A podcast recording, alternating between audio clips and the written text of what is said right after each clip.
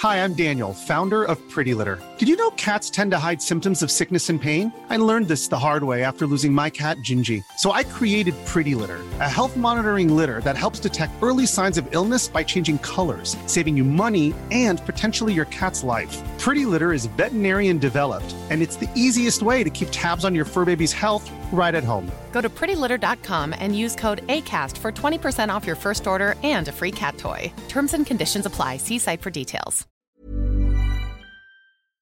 Fran, para ti y para los de la LOXE. Sí. Mira, te voy a explicar las tres dimensiones básicas para Ah, que lo entiendas fácil. Vale. La primera sería la altura. Esa la, La- entiendes bien, ¿no? La altura creo que sí, ¿no, Espi? Como... Pues ya sabes, Un- Fran, tú eres más alto que Espi. Vale, sí, sí. Vale, entendido. Luego tendríamos la anchura. La Tampoco anchura. tiene mucha dificultad. Pues a lo ver. mismo, es, Espi es más ancho que Fran. Sí, sobre todo con la cuarentena. Vale. Sí. Y luego estaría la profundidad. La profundidad es un poco más difícil, ya me cuesta. La profundidad es eh, eso que no puedes ver a través de esas gafotas que llevas. Buscamos los límites de la ciencia, el futuro de la tecnología, el alcance de la mente humana. Esto es Mindfacts. Bienvenidos a Mindfax, donde cada semana buscamos los límites de la ciencia, de la tecnología y de la profundidad en unas lentes cristalinas. Jesús Callejo, ¿cómo estás? ¿Qué tal, compañeros? Fenomenal, pero estoy dispuesto. Sergio Cordero, ¿qué tal? Aquí estoy dimensionado. Y no sé si saludarte, Espinosa, después de ese ataque tan gratuito. ¿Te gusta mi fondo, Fran? es precioso, está, No se puede ver, pero... está grabando con un fondo de, de la puesta de sol detrás del planeta Tierra, vista desde la lejanía en el espacio.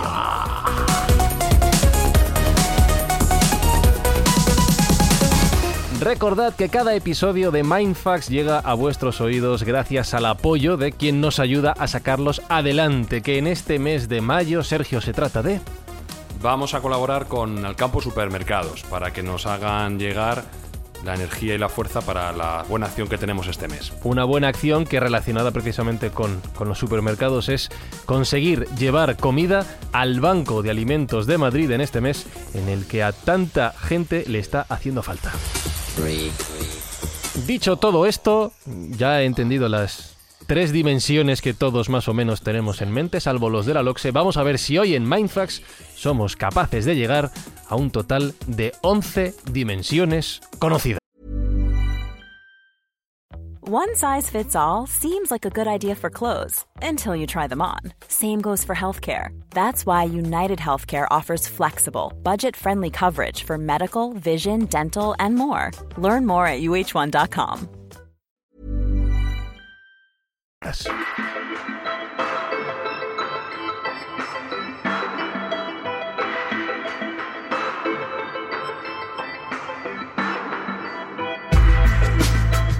todo un reto, ¿eh, Sergio, el que tienes por delante. Si ya me ha costado cazar las tres primeras, yo no, no, no puesto a que sea capaz de entender las otras ocho. Es una temática bastante compleja y antes de empezar quiero hacer un llamamiento a aquellos físicos teóricos que nos estén escuchando, que yo sé que son legión, para que no se perforen los tímpanos con un destornillador al rojo vivo cuando oigan la simplificación que vamos a hacer de un tema tan complejo.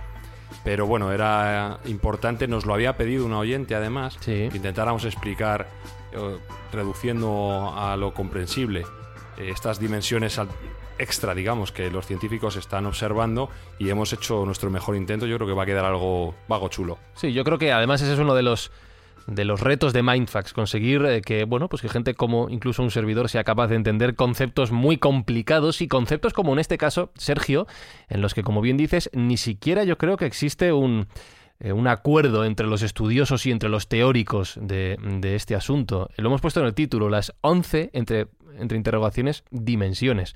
¿Cuántas conocemos ya seguro? ¿Cuántas podemos afirmar con rotundidad que existen?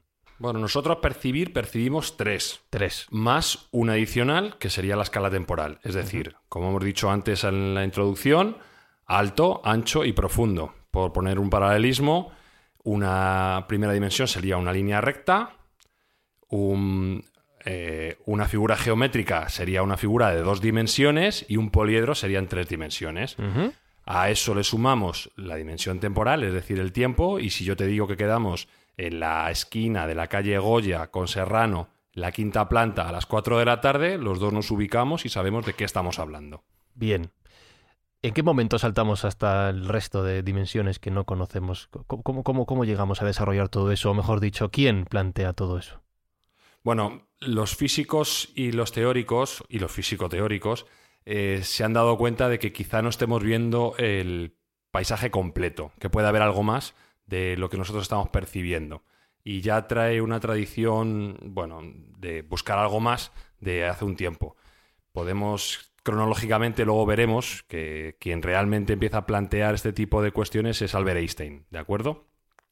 Pero nosotros vamos a seguir también en este programa la senda que nos ha marcado uno de los mejores divulgadores científicos que existe actualmente, que ya hemos nombrado en algún otro programa y que podemos decir que gran parte de lo que se va a verter en este espacio es un destilado de su libro Hiperespacio. Y estamos hablando de Michio Kaku. Uy, que va a venir.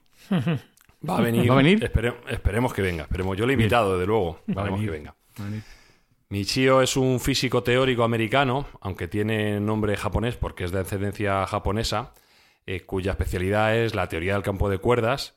Y bueno, pues eh, es un divulgador científico, como digo, de primer orden, que tiene programas de radio, suele salir en la televisión y ha escrito más de un libro absolutamente recomendable. El que tiene mm, especial trascendencia para la cuestión que vamos a hablar es el llamado hiperespacio, está titulado hiperespacio, y es absolutamente recomendable porque basta para una mente obtusa como la mía, pues se me ha hecho entender estas diferentes dimensiones que, podemos ver. Si la tuya es obtusa, no quiero calificarlas de los pobres mortales como un servidor. Bueno, eh, tú eres un chico inteligente, seguro que lo vas a entender fácil. A ver, a ver. Y, bueno, creo que antes de ir a Michio Kaku, podemos poner un ejemplo de un autor anterior que ya se preocupó de, este, de, este, de este, esta problemática y la vertió en su libro Planilandia, y estamos hablando de Abbott. Y aquí quiero que sea Jesús quien lo explique porque primeramente yo conocí de la asistencia a este título escuchándole a él. Y yo sé que es un experto y que ha leído esta novelita y nos va a poder explicar, para hacernos un paralelismo, en qué consiste Planilandia. Bueno, la verdad es que él intentó eh, simplificar mucho esto, que aparentemente es complejo, porque es verdad lo que decía Sergio, las tres dimensiones espaciales son como muy visibles, ¿no? Son claras, ¿no? El largo, el ancho y el alto es evidente. Y después esa dimensión temporal, donde hay distintas disputas. ¿eh? O sea, a pesar de que sabemos que tenemos una cuarta dimensión, no todo el mundo está de acuerdo que el tiempo es una cuarta dimensión, porque esa cuarta dimensión se debate en distintos terrenos, entre la física, que sí sería ese tiempo, las matemáticas, estaríamos hablando de una, eh, un espacio no euclidiano, que habría de cuatro dimensiones, y estaríamos hablando de la ciencia ficción, que eso nos daría también para hablar largo y tendido. Entonces, ¿qué es lo que hizo Edwin Atwood Atwood. era un profesor de teología, un profesor de matemáticas del siglo XIX, y él, para sus alumnos, intenta hacer algo que sea fácilmente comprensible. Es decir, si ahora llegara un ser de cuatro dimensiones, le percibiríamos de una forma muy parcial, muy fragmentaria. ¿vale? Luego, si eso ponemos algún ejemplo. Entonces él especula, ¿qué pasaría si un ser de dos dimensiones, ¿vale? Que tenga, por ejemplo, un largo y ancho, eh, ¿qué pasaría si entra en un mundo de tres dimensiones? O un ser de una sola dimensión entrara en un mundo de dos dimensiones. ¿Le entenderían o no le entenderían?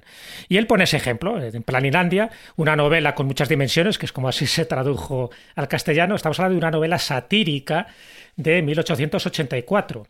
Y el protagonista es un cuadrado, un humilde cuadrado, que intenta pues explicar a tanto a los de una dimensión que el mundo tiene dos dimensiones y claro, los de una dimensión no le entienden, no le entienden y casi le corren a gorrazos. El problema es que él luego se traslada a un mundo de tres dimensiones y él no entiende lo que le está diciendo ese ser de tres dimensiones. Me explico.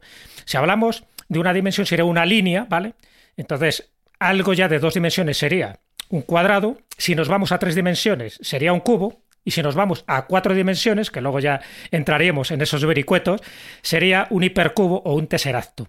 Entonces, bueno, el cuadrado, tú inténtale explicar a, a una línea cómo es ese mundo bidimensional. Entonces no lo entienden. Entonces, bueno, si tuviéramos, el problema de la radio es que nos falta la parte visual para entender un poco cómo sería la conexión, imagínate, de una tercera dimensión, mi dedo, que es que es el alto, entrar en un mundo bidimensional. Cuando yo entro en su mundo bidimensional, que es largo y ancho solo, ellos no ven mi dedo, solo ven una pequeña fracción de mi dedo entrando en su percepción de la realidad. Por lo tanto, para ellos yo soy una aparición, Mm. yo soy una, una epifanía, yo sería una manifestación de lo sagrado, ¿vale? Entonces, a partir de ahí surgen cultos religiosos, etcétera, etcétera. Entonces, lo que intenta eh, Abbott, Edwin Abbott, lo que intenta es explicar a los alumnos los problemas que tendría un círculo, por ejemplo, para intentar explicar lo que es una esfera, o una esfera intentar entrar en un mundo mucho más bajo, ¿sabes? Un- la esfera sería un objeto tridimensional, cómo le explicas a un círculo su mundo, su realidad. Es muy complicado, ¿no? O, si nos vamos a otro ejemplo, una pirámide, imagínate, ¿cómo le explicaría a un triángulo, pues, la complejidad de esa tridimensionalidad que tiene la pirámide, que además está ubicada en un espacio concreto, porque la cuarta dimensión del tiempo es cuando tú, el objeto, le colocas en un- una coordenada temporal. Entonces esa es la idea. Al final el cuadrado termina en la prisión de Planilandia porque le consideran que está intentando corromper el pensamiento dominante de los, de los bidimensionales. Entonces, como no lo entiende, le consideran un hereje, alguien herético, le meten en la prisión de Plainlandia como un personaje raro, extraño, como un poco cuando explicábamos también lo de la cueva de, de Platón, ¿no? De cómo cuando alguien ha salido de la cueva e intenta explicar que la realidad es más que sombras, no le entienden y prácticamente le linchan. Bueno, pues ese es el problema que nosotros tenemos a la hora de afrontar, y eso ya lo ha explicado muy bien Sergio, a la hora de intentar explicar dimensiones superiores a las que nosotros ahora mismo conocemos. ¿Por qué? Porque primero nos faltan palabras, es algo inefable. Y segundo, nos, nos falta eh, lo empírico, nos falta comprobar eh, en un laboratorio, imagínate, que esas dimensiones existen. Entonces, a partir de este momento, es decir, una vez que ya establecemos que tenemos cuatro dimensiones, y ya digo, con la cuarta podemos especular bastante, pero si hay muchas más, si es verdad lo que dice la teoría de cuerdas, que llegamos hasta 11 dimensiones, cuidado, si queréis que rompamos más el cerebro a los oyentes, la teoría de cuerdas bosónicas habla de 26 dimensiones. Adiós, adiós. ¿Sabes, Hasta el sabes 26? de lo que me estaba acordando cuando hablabas de Planilandia y la dificultad de ver esas dimensiones en un mundo que no las tiene? Me estaba recordando al colegio cuando teníamos que dibujar planta alzado, representar en dos dimensiones tres, ¿no? Que es, es un reto, evidentemente muy doméstico y muy de andar por casa, pero que es- me recuerda a lo que a lo que has estado contando. Hasta 26 dices, ¿no? Yo no, no soy capaz de dibujar eso. Hasta 26. Eso ya, pues, la teoría de cuerdas bosónicas, que es un poco más allá, es un giro de tuerca Ya. mucho más eh, fantástico.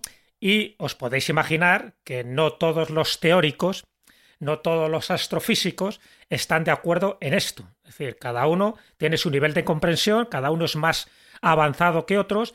Y entre ellos mismos, entre estas disciplinas, se dan de tortas.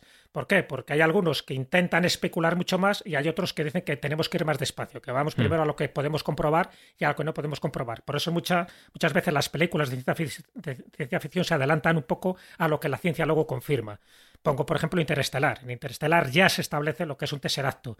Ya se establece de un punto una especie de dimensión muy densa, donde hay un tesseracto colocado por ellos. No especifican quién son ellos. Se supone que somos nosotros en el futuro que hemos sido capaces de desarrollar esa tecnología. Y gracias a eso, el personaje, el protagonista Cooper, pues puede ponerse en contacto porque ya no hay pasado, presente y futuro, sino que está todo en una especie de unidad espacio-temporal y puede ponerse en contacto con su hija para poder salvar el mundo. Bueno, pues eso, como no tengas unas pequeñas ideas básicas, la mayoría de las personas que vean Interestelar se van a quedar a cuadros. Y sin embargo, los físicos teóricos, los astrofísicos consideran que Interestelar es muy básica, es muy infantil. O sea, para que veáis un poco cómo el nivel de comprensión es lo que le pasaba al cuadrado. Cómo para explicarle a la línea lo que es un mundo no lo entendía y cómo el cubo no le puede explicar a un cuadrado lo que es su dimensión. Entonces, ese es el gran problema que tenemos los humanos y más los científicos a la hora primero de entender y luego de explicar que, además de cuatro dimensiones, hay otras siete más que están plegadas sobre sí mismas.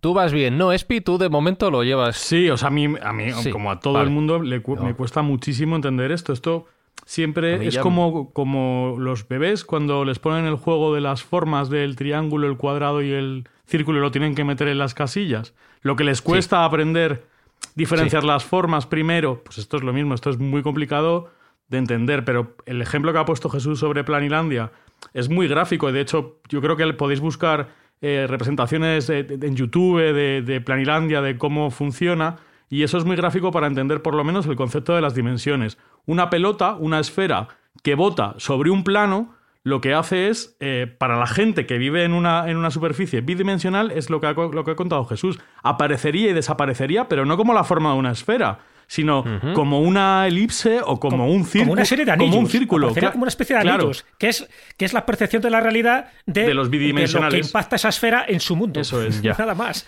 Y entonces ahí crean eso, una, una epifanía, lo que decía, o una hierofanía, que es. la manifestación de lo sagrado. Ahí seguro que crearían un culto. Eso es. Aparecería y desaparecería, de hecho. Claro. Todo el rato. Y aparte de que. Y además tú tienes el dominio sobre mm. ellos porque sobre un ser bidimensional tú sabes perfectamente cuál es, Su, su pasado, su presente y su futuro. Ellos no lo ven, pero tú desde arriba, como tienes la perspectiva de la altura, tú estás viendo a dónde se dirigen y si van a un precipicio sabes que se van a caer, y que se van a matar. Por lo tanto, puedes ser profeta ante ellos. Bueno, pues eso es un ejemplo perfecto para saber si un ser de cuarta dimensión viene y nos empieza a decir que tengamos cuidado, que vamos a una catástrofe. Nosotros nos reiríamos porque no, no lo vemos. ¿Dónde está la catástrofe? Ellos sí lo ven porque su percepción del espacio-tiempo es totalmente diferente a la nuestra.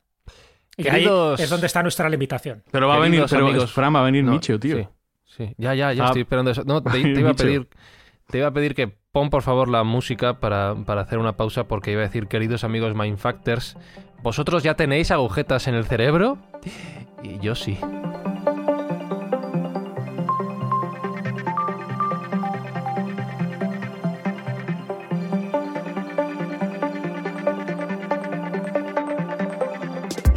Bien, entendido más o menos lo que llevamos contado hasta este punto, creo que la pregunta es obvia. Y yo no sé, Sergio Jesús, Jesús Sergio, si en esto, bueno, ya entiendo que no, por lo que habéis contado hay consenso. Si hay más de las tres o cuatro dimensiones que ya habéis mencionado, ¿cuáles serían? ¿Qué, ¿Cómo las podríamos describir? Bueno, vamos a, vamos a intentar ver el origen de, esta teoría y ver de, dónde viene este número de dimensiones superior a las tres que, nosotros vemos y a la que estamos sometidos temporalmente, ¿vale? Como te he dicho antes, podemos eh, irnos a Albert Einstein con su teoría de la relatividad, donde bueno, pues, eh, ya se, se, establecía un poco la relación entre la materia y la energía.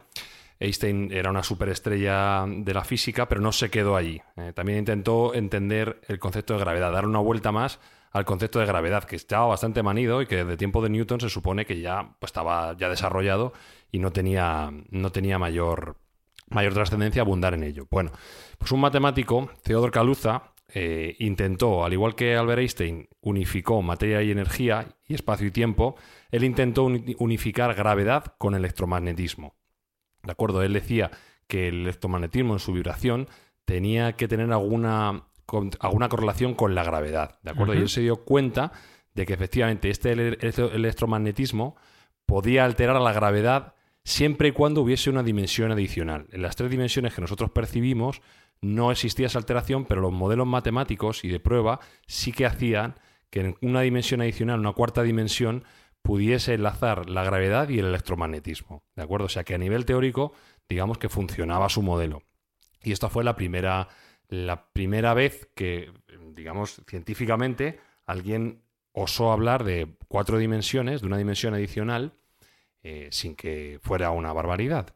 Posteriormente, otro físico llamado Oscar Klein empezó a distinguir entre dimensiones grandes y pequeñas. ¿De acuerdo? A, la escala que nosotros vemos, las tres que vemos, y esa cuarta que faltaba que podría ser a una escala cuántica o mucho más pequeña, ¿de acuerdo? Entonces, por eso se llamó la teoría Kaluza-Klein, que es la primera teoría que enuncia que puede haber más dimensiones de las que nosotros entendemos, ¿vale? ¿De dónde salen esas dimensiones? ¿Dónde están? Bueno, pues vamos a intentar enfocar y poner un ejemplo de dónde podrían estar esas dimensiones. Por ejemplo, Fran, si yo te señalo un cable de alta tensión de la calle, ¿cuántas dimensiones consideras que tiene visto desde la ventana? Claro, como es una cosa muy fina, parece que. Bueno, en realidad sé que tiene tres, ¿no? Sí, sabemos que tiene tres, pero ¿cuántas parece que tiene? Parece que tiene una o dos según como lo veas. una, porque se parece una línea. Eso parece una línea. Correcto, lejos parece una línea. Vale. Pero ahora yo te digo, vamos a acercarnos mucho, mucho, mucho, mucho a ese cable. Ya percibimos que tiene grosor, que tiene anchura, que tiene profundidad, ya percibimos que tiene más dimensiones y si lo tuviéramos desde la vista de una hormiga, podríamos transitar ese cable hacia arriba, hacia abajo, rodeándolo, con lo cual lo que parecía que era una dimensión, muy de cerca, muy de cerca, muy de cerca, resulta que son tres. Pues esto sería un poco el concepto. Si nos acercamos mucho, mucho, mucho, mucho a nivel infinitesimal a cualquier partícula, podríamos ver que hay más dimensiones de las que nosotros percibimos. Estamos hablando de romper la barrera de la materia tal y como nosotros la conocemos. Es decir, estaríamos más allá de la molécula, más allá de la partícula, más allá del quark. Estaríamos en el límite ya físico de lo que nosotros entendemos como materia. Y ahí podríamos encontrar esas dimensiones que nosotros no percibimos, pero que existen a nivel cuántico. ¿De acuerdo? Entonces, Michio Kaku, por ejemplo, dice que una, una explicación plausible es que en el Big Bang se creasen las cuatro dimensiones que nosotros percibimos y las otras seis quedasen reducidas a un nivel cuántico, que no pudiéramos verlas, pero que estarían ahí. ¿De acuerdo? Entonces, bueno, eh, las, las cuestiones matemáticas que han intentado probar que existen nuevas dimensiones no han funcionado con términos de cuatro dimensiones, ni cinco ni seis, sino hasta diez. En el momento que han introducido en las variables matemáticas diez dimensiones, se ha comprobado que el modelo es válido. Con lo cual ahí podríamos estar hablando ya de una teoría unificada y que, al menos teóricamente, las 10 dimensiones tienen un sentido. Luego se ha intentado empíricamente buscar esas dimensiones perdidas, esas dimensiones que nosotros no vemos, como por ejemplo ha podido ser los experimentos que se han hecho con el Gran Colisionador de Hadrones o CERN en, Suiza. Si bien hasta ahora no se han encontrado datos que sean definitivos ah, para dar dar por válida esas teorías de múltiples dimensiones, pero se va en la se va en la dimensión se va en la línea correcta y se considera que estamos cerca, una vez que podamos ampliar la potencia y el uso que tiene el CERN eh, para descubrir estas nuevas dimensiones. Pues son muy elusivas y son difíciles de encontrar porque parece ser que esas dimensiones se doblan en sí mismas, están como encapsuladas, con lo cual para nosotros nos es muy muy muy difícil poder poder visualizarlas, pero están ahí. Por lo menos en el modelo matemático. El modelo matemático funciona elegantemente cuando introducimos esas 10 dimensiones. ¿Vale? Entonces, encontramos con que algo que matemáticamente se cumple, empíricamente todavía no podemos verlo, pero todo hace pensar que está ahí, como ha habido pues muchísimas cosas en ciencia que hemos tenido eh, intuición de que estaban ahí, como en su momento que la Tierra no era el centro del universo, que la Tierra no era plana, hemos tenido intuiciones que luego ha venido alguien a demostrar que efectivamente eh, eran hechos científicos. La existencia del átomo. Por ejemplo. Entonces, tenemos la intuición, el modelo teórico funciona, ahora falta llegar al modelo empírico, ¿de acuerdo? Pero sí que parece claro que en algún momento se van a encontrar esas dimensiones que nosotros no podemos percibir y que, como te digo, Michio Kaku eh, origina en el Big Bang, en el momento del Big Bang, donde las cuatro principales que nosotros percibimos y vemos, pues se diversificaron de esas seis que no podemos ver. También es cierto que tenemos que asumir que nuestros cerebros tienen limitaciones y tienen límites. Es decir, una hormiga igual no percibe las tres dimensiones como las percibimos nosotros. Una hormiga puede ser confinada con cuatro lápices, con que la rodeen. Y sin embargo, no quiere decir que las dimensiones no estén ahí. Entonces, bueno, también tenemos que ser conscientes de que nuestras propias limitaciones nos estén cegando de cara a esas otras dimensiones que pueden estar rodeándonos e interactuando con nosotros en todo momento, simplemente no las percibimos, igual que no percibimos todo el espectro electromagnético. Llegados a este punto, Espinosa, por favor, pásame una cerveza. Vale, bueno. No, no, lo he entendido, ¿eh? Lo he entendido. Ha estado muy bien explicado, Sergio. Bien. Está muy bien explicado, no, no, flipas, ¿eh? Sí, sí, sí. Es un, son conceptos muy complicados y Sergio y Jesús lo explican pero muy bien, ¿eh? Pero muy bien. son complicados. pero muy bien. y hacer esa, labor didáctica que mm. está haciendo Sergio es increíble, porque hay muchas horas de estudio para hacer simple lo que es muy complejo, ¿de acuerdo? Pero fijaros que en esa teoría de cuerdas, es que la, teoría de cuerdas, para entenderla, tienes que entender que hay 11 dimensiones, o 10, vamos a llamarlas espaciales, y esa famosa temporal, ¿no? Que de alguna forma lo englobaría todo formando una especie de membrana, que esa es otra, otra historia. Pero claro, dentro de las supercuerdas, fijaros que la explicación que se intenta dar con la teoría de cuerdas o supercuerdas, ¿vale? Lo que intenta es decir que todas las partículas en realidad son diminutas cuerdas que vibran a una cierta frecuencia. Diminutas cuerdas que tú no las puedes ver, pero sin embargo están ahí. Y esa es la que crearía toda la realidad. Lo que pasa es que la realidad y ese concepto ya lo hemos manejado en otros programas de MyFat, la realidad no solo es lo que percibimos, no solo es lo que tocamos o podemos fotografiar, hay otro tipo de realidad implícita. Y ahí viene un poco a cuento, yo creo que es importante porque eso explicaría muchísimas cosas, la teoría de David Bohm. David Bohm sabes que era también un físico de la Universidad de Londres, que él hablaba del orden implicado y del orden explicado.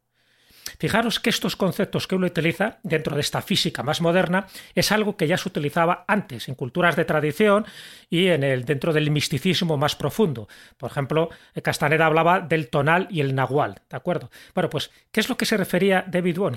Dice que el orden explicado o el orden desplegado es lo que nosotros percibimos. ¿De acuerdo?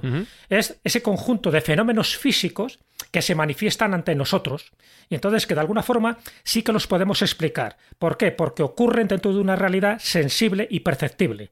Pero ojo, hay otro orden implicado ¿eh?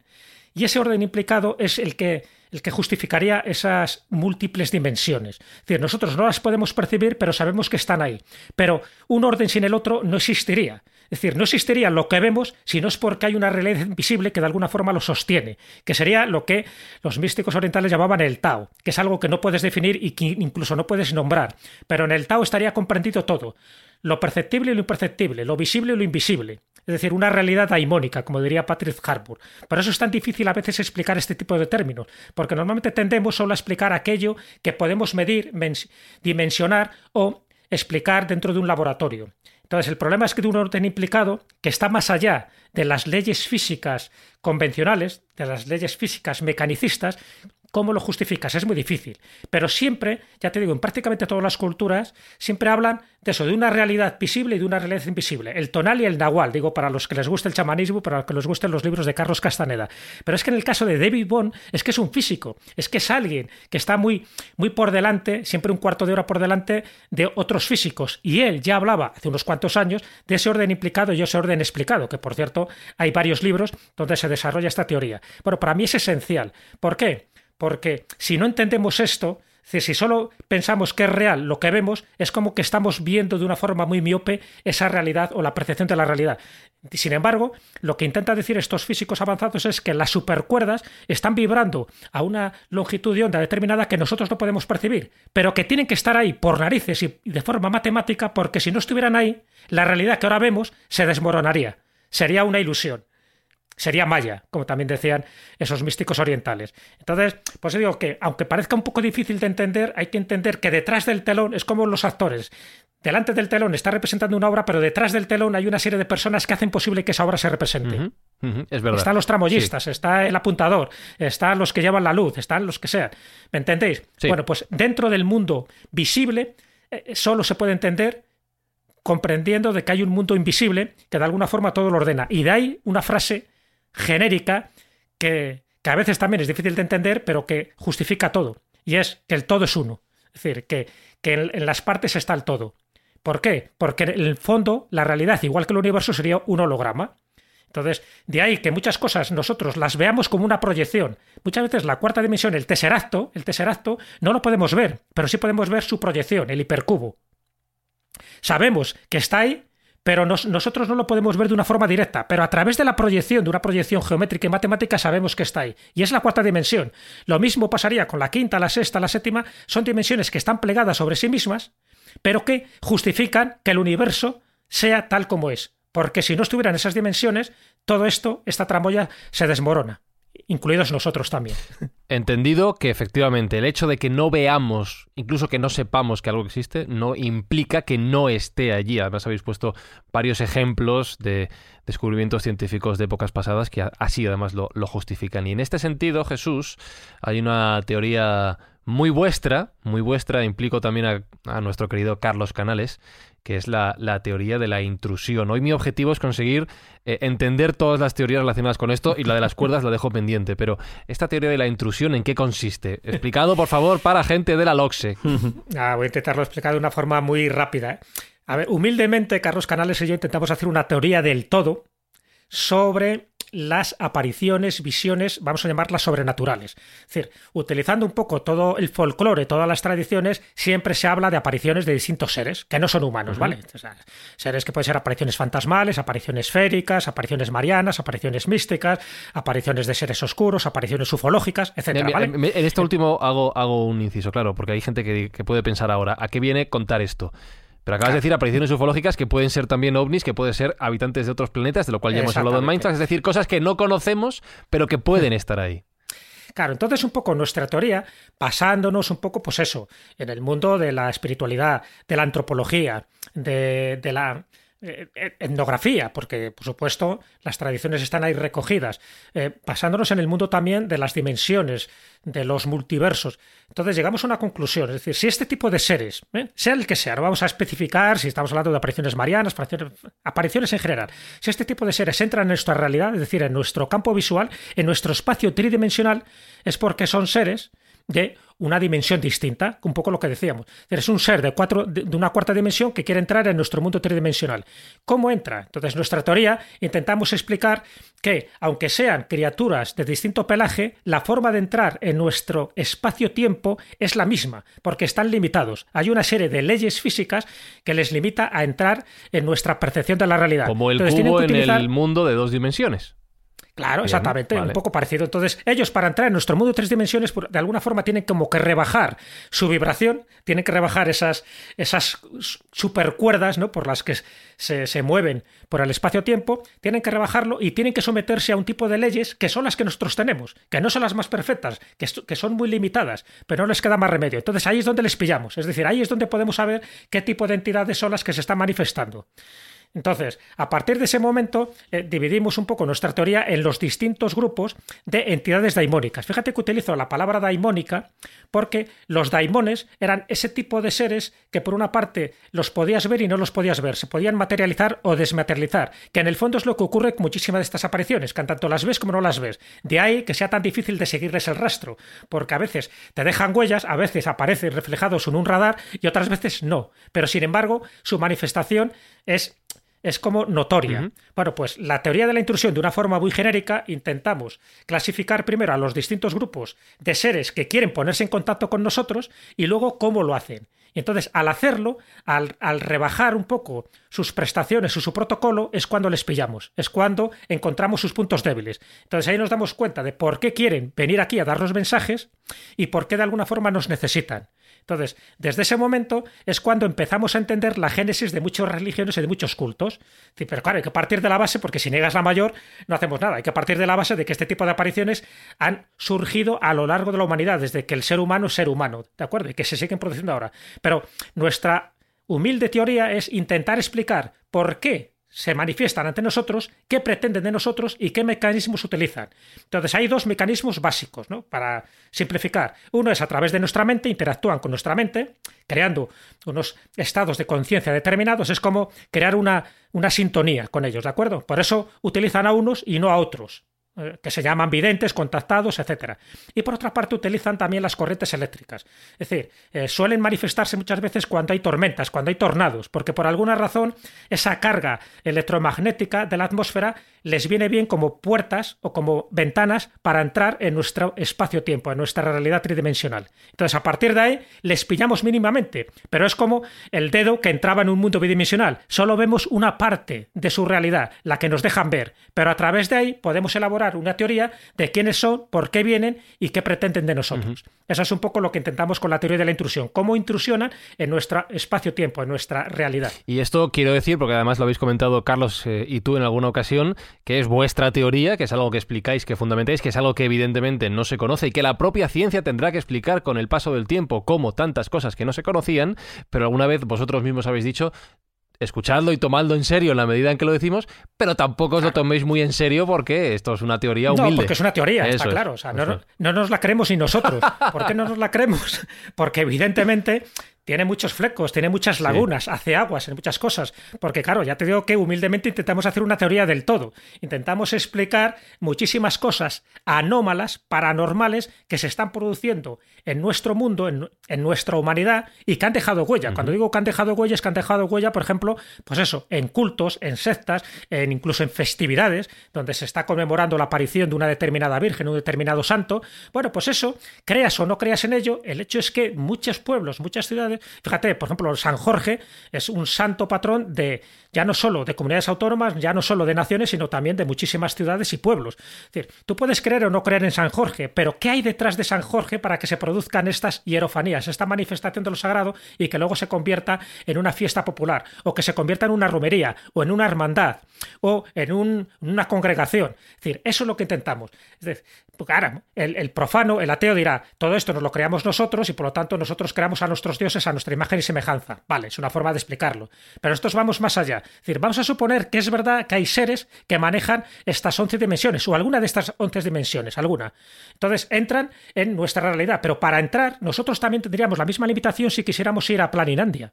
Tendríamos la misma limitación porque somos seres de tres dimensiones con, con una herramienta llamado tiempo, pero entra en una dimensión donde solo esté el ancho y el largo tendríamos que rebajar nuestra vibración. Para rebajar nuestra vibración nos hacemos débiles, por lo tanto nos hacemos perceptibles. Y habrá un físico teórico o un sabio de esa planilandia que intentará justificar y explicar nuestra injerencia en su mundo.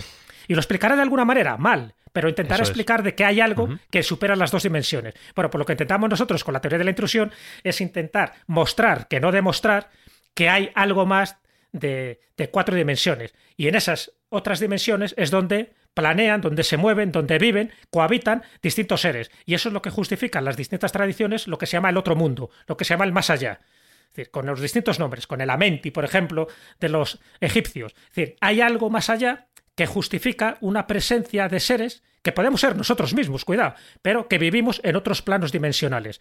Entonces, es complejo, pero de alguna forma intenta explicar la cantidad de apariciones, de manifestaciones de lo sagrado que se ha producido a lo largo de la humanidad, por ejemplo, en estos últimos 5.000 años. Y así son Mindfactors, las conversaciones de cañas de Carlos Canales y Jesús Callejo. Nosotros hablamos, Espi, de música o de lo que hemos visto en Netflix.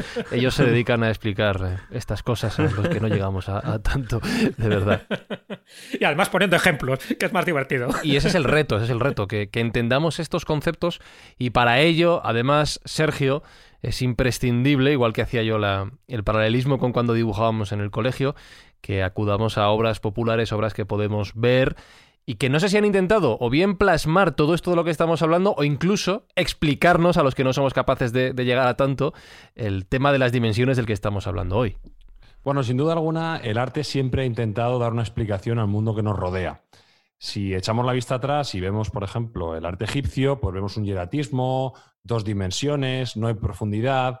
Bueno, pues ya estamos hablando de un intento de transmitir lo que nos rodea, pero de un modo bastante simple. En la propia Edad Media, incluso ya habiendo pasado por el periodo clásico, el arte vuelve a ser bidimensional. Se va a un arte religioso, no hay perspectiva, y tanto siervos como campesinos son planos, y sería un poco parecido a como los niños dibujan a las personas, ¿de acuerdo? Porque dejan esa, esa última dimensión, la dejan a la visión de que Dios es omnipotente y Él estaría por encima del resto, ¿de acuerdo?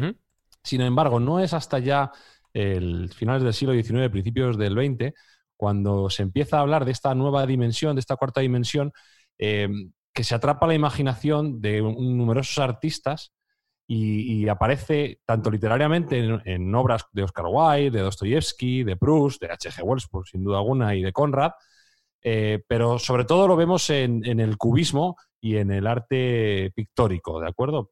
Pablo Picasso es claramente el mejor ejemplo de, cómo se intenta mm, demostrar esa nueva dimensión, esa cuarta dimensión, y tiene algunas obras que son muy interesantes, que si tú las ves desde un punto de vista mm, meramente visual no parecen muy allá, pero si tienes en mente que él está intentando transmitir esa dimensión adicional, pues eh, algunos, algunos cuadros, como el retrato de Dora Maar, que es esta señora que está sentada, que tiene esa cara tan deforme, pero claro, tiene esa cara tan deforme porque se está intentando ver desde varios puntos de vista y desde varias temporalidades. Tiene un ojo como lateral y otro frontal. Es muy interesante si se tiene en cuenta que Picasso estaba intentando transmitir esa, dimensión adicional. Lo mismo que el retrato de Daniel Henry Kahnweiler. Estos son dos cuadros que yo recomiendo a la gente que busque en Internet porque desde luego que te hace darte cuenta de cómo avanzado estaba el pensamiento respecto eh, el pensamiento científico en el arte de, estos años y cómo esta gente como Picasso pues eran absolutos eh, genios. Respecto a una pregunta que hacías tú antes de cómo una mente como la nuestra, que es tridimensional, puede intentar concebir algo más allá de esas tres dimensiones, esa cuarta dimensión, em, bueno, hay una posibilidad. Igual que un ser de dos dimensiones no puede ver un cubo, pero sí lo puede inferir o entender si desplegamos ese cubo, si ese cubo lo desplegamos y lo hacemos bidimensional, nosotros podríamos hacer algo parecido con una figura geométrica que se llama el tesseracto. El tesseracto lo ha comentado antes Jesús, efectivamente, y se podría definir como un cubo de cubos. Adiós. Un cubo de cubos. A falta de una definición mejor que nos pueda aportar Jesús, la definición sería un cubo que se despliega a su vez por cada una de sus aristas y de sus caras en, nuevos cubos. Entonces, nosotros no lo podemos visualizar físicamente, porque evidentemente no tenemos esa capacidad, pero mentalmente sí que podemos ver su proyección y su despliegue. Y uno de los artistas más sensibilizados y que más eh, le impresionó este concepto del tesseracto y de esta cuarta dimensión fue Dalí. ¿De acuerdo? Dalí, que también está considerado un genio moderno y que, bueno, pues es súper creativo y tremendamente expresivo, eh, realizó una obra que se llama el Corpus Hypercubus, en la cual aparece un Cristo que está crucificado con la curiosidad de que está crucificado en un tesseracto. Es decir, está, está, crucificado en, no en tres dimensiones, sino en esa cuarta dimensión. Recordemos que también la naturaleza muerta de Dalí jugaba con el concepto del tiempo, etcétera. Pues Dalí eh, fue una persona muy avanzada a su época, muy moderna, no solo en su concepto pictórico, sino en su propia idiosincrasia. Eh, yo recomiendo que se, se, valore esta obra también, si se puede mirar en internet, que es muy interesante, eh, gráficamente es llamativa y, bueno, pues es, da que pensar para, para, un tiempo, digamos, ya lejano, que Dalí tuviera esa visualización tan, tan avanzada de su momento.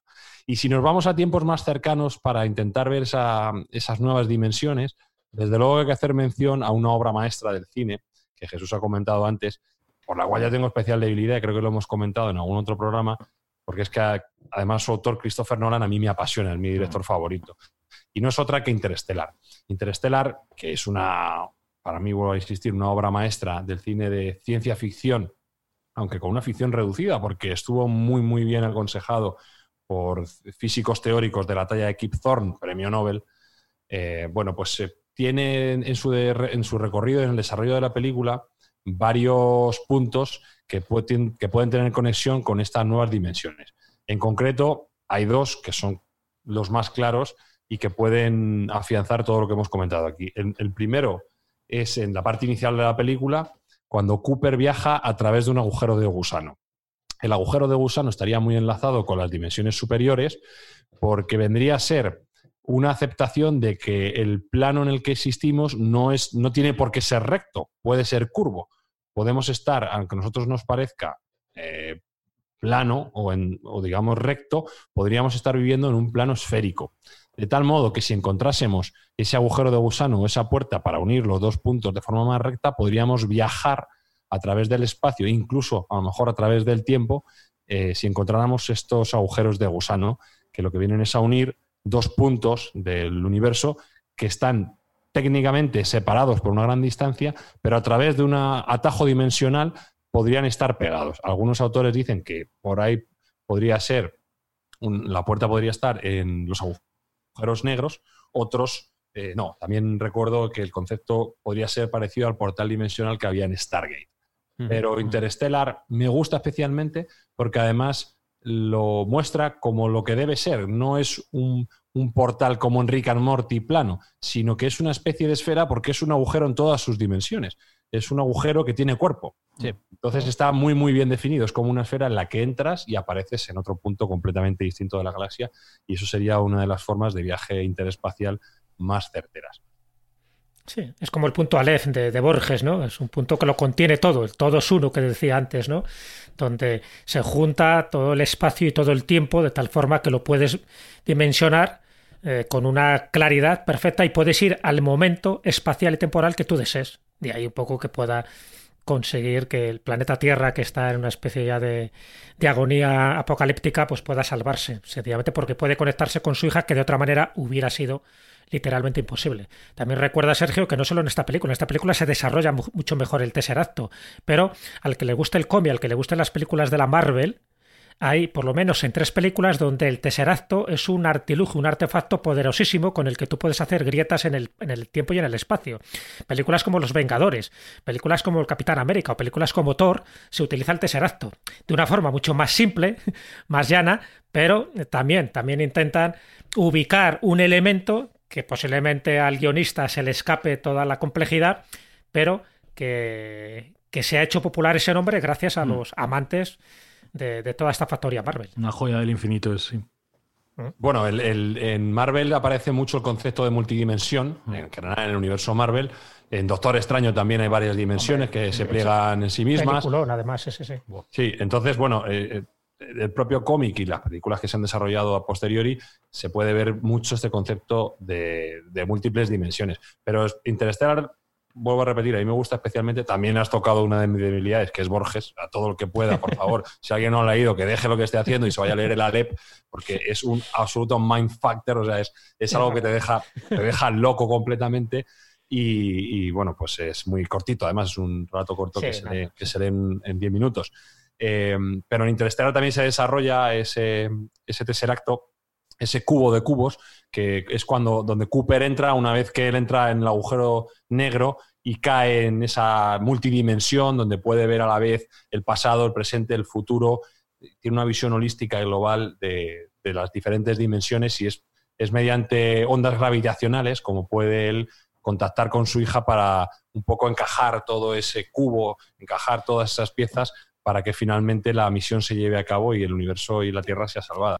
Pero si te das cuenta, Sergio utiliza también un poco la teoría de cuerdas, porque en el fondo es como un arpa donde va tocando ¿no? la fibra, la, membrana determinada para mandar ese mensaje.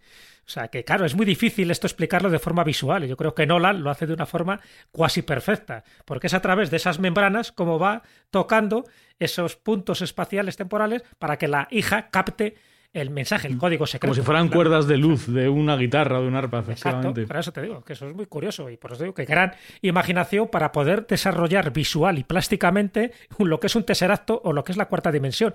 Que Hinton, que es el que al que se le atribuye un poco esta idea de la cuarta dimensión desarrollada de una forma mística, cuando Hinton se da cuenta de lo que él ha descubierto o de lo que él ha intuido, para él entra en una especie de, de arrobamiento, porque se da cuenta que es lo más cercano que está de la divinidad, porque ha entendido por por fin ha entendido lo que es esa cuarta dimensión a la hora de interactuar con nuestras tres dimensiones.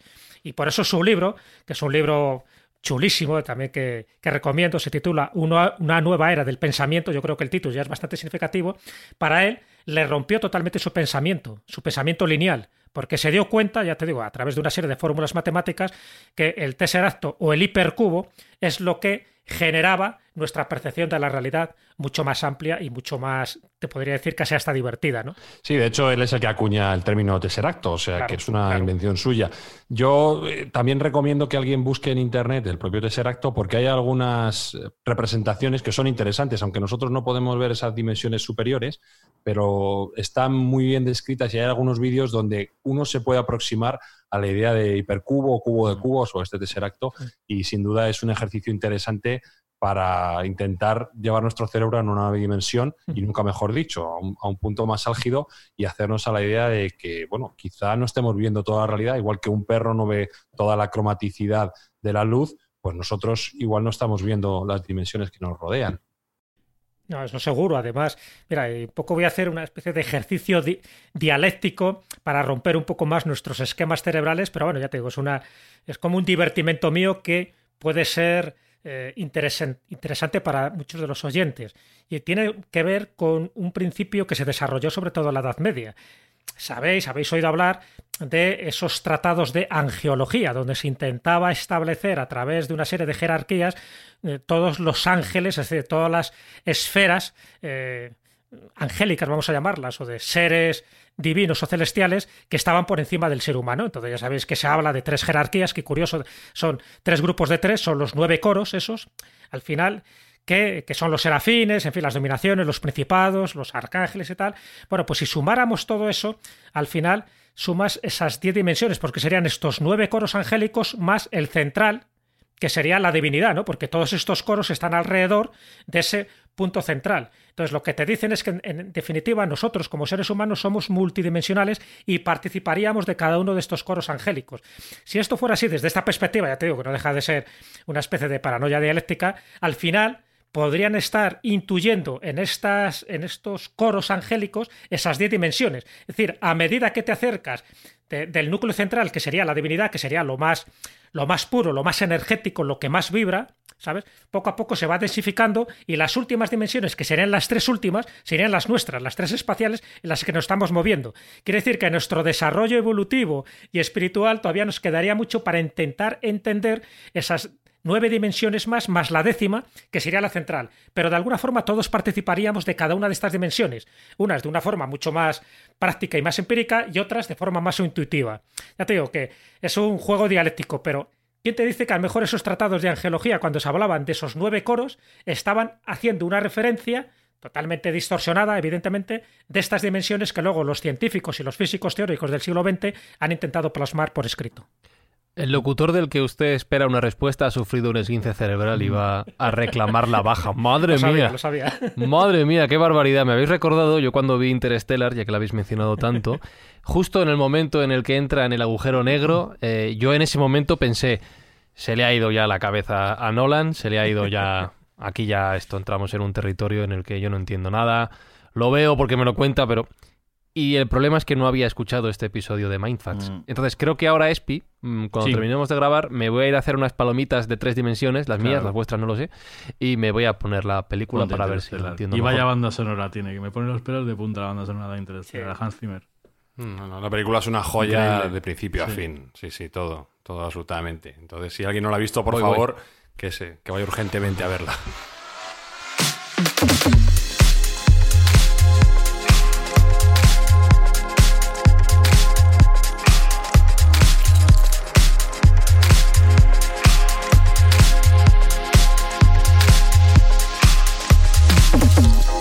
Bueno, queridos amigos de Mindfacts, si a vosotros este episodio os ha roto la cabeza tanto como a un servidor, Esperamos vuestros comentarios, vuestros mensajes, vuestras opiniones, vuestras interpretaciones también, ya sabéis, lo decimos poco, que estamos en Twitter, arroba mindfacts-bajo, que también leemos todos vuestros comentarios, tanto en iVoox como en Apple Podcast, como en cualquiera de las plataformas donde escuchéis este programa. Por cierto, si dejáis comentarios y vuestras valoraciones, a ser posible cinco estrellas, pues nos ayudaréis a seguir mejorando.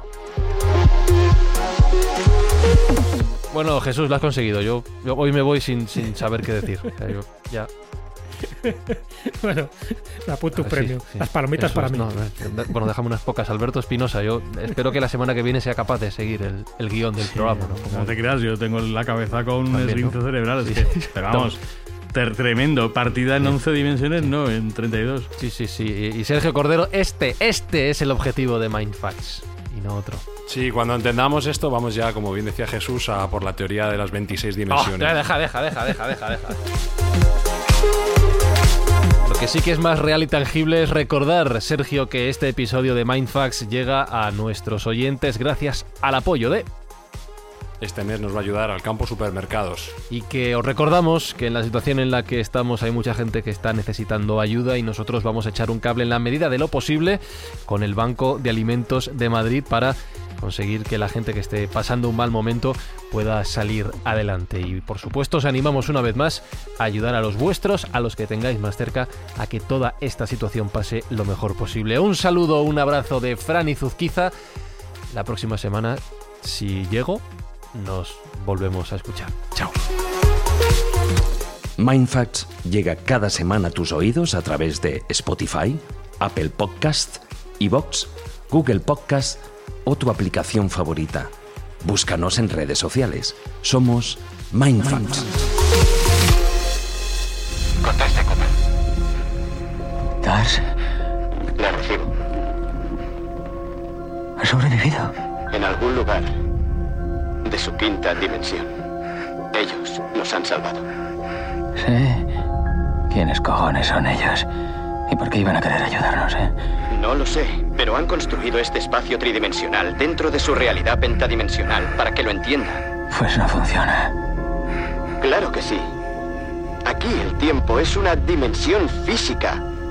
Ha deducido que se puede ejercer una fuerza a través del espacio-tiempo. La gravedad. Para mandar el mensaje. Afirmativo. La gravedad puede atravesar dimensiones, incluida la del tiempo. Eso parece.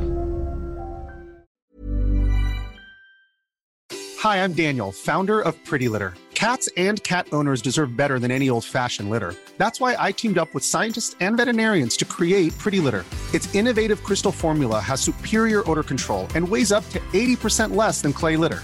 Pretty Litter even monitors health by changing colors to help detect early signs of potential illness. It's the world's smartest kitty litter. Go to prettylitter.com and use code ACAST for 20% off your first order and a free cat toy. Terms and conditions apply. See site for details.